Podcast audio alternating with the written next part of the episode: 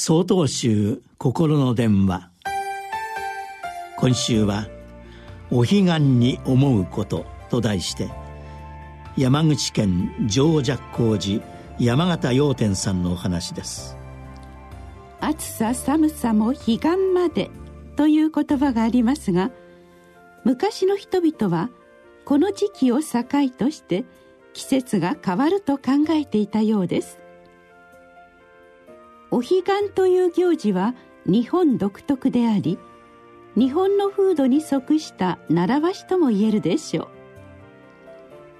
う。しかし現在は残念ながら地球環境や生活習慣の変化で四季の移り変わりを明確に感じ取ることができにくくなりました。それでも今でもこの時期を区切りに季節のものを入れ替えたり片付ける方がまだまだ多くおられます。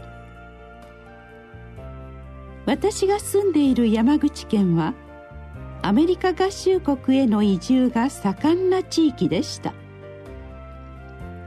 特に今でもハワイには山口県出身者の県人会があると聞いています。私の祖父の親族の中にも戦前ハワイに移住した者がいます。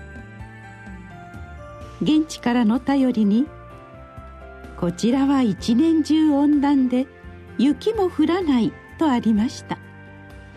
それを受け取った祖父がこっちは暑かったり寒かったり相変わらず大変だ羨ましいと返事を送ったそうです。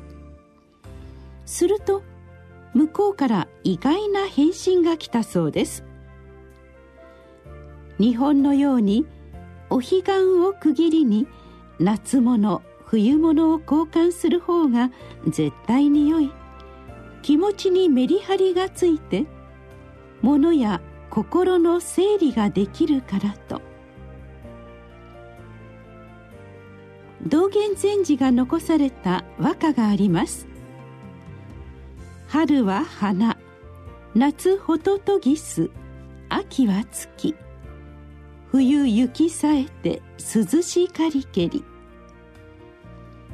ノーベル文学賞受賞の川端康成氏が受賞後の講演で引用したこともあり美しい日本の四季をめでた大変有名な句です。またそれぞれの季節の代表的なものを例えに偽りのない本来の自然の美を正面から受け止めることができる自分がいるのかと問われる禅の言葉でもあります。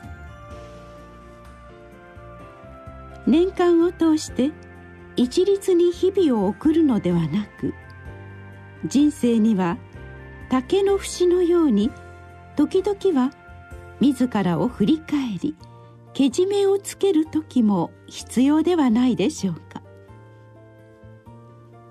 私はお彼岸はそうした時節にふさわしい行事の一つだと思います。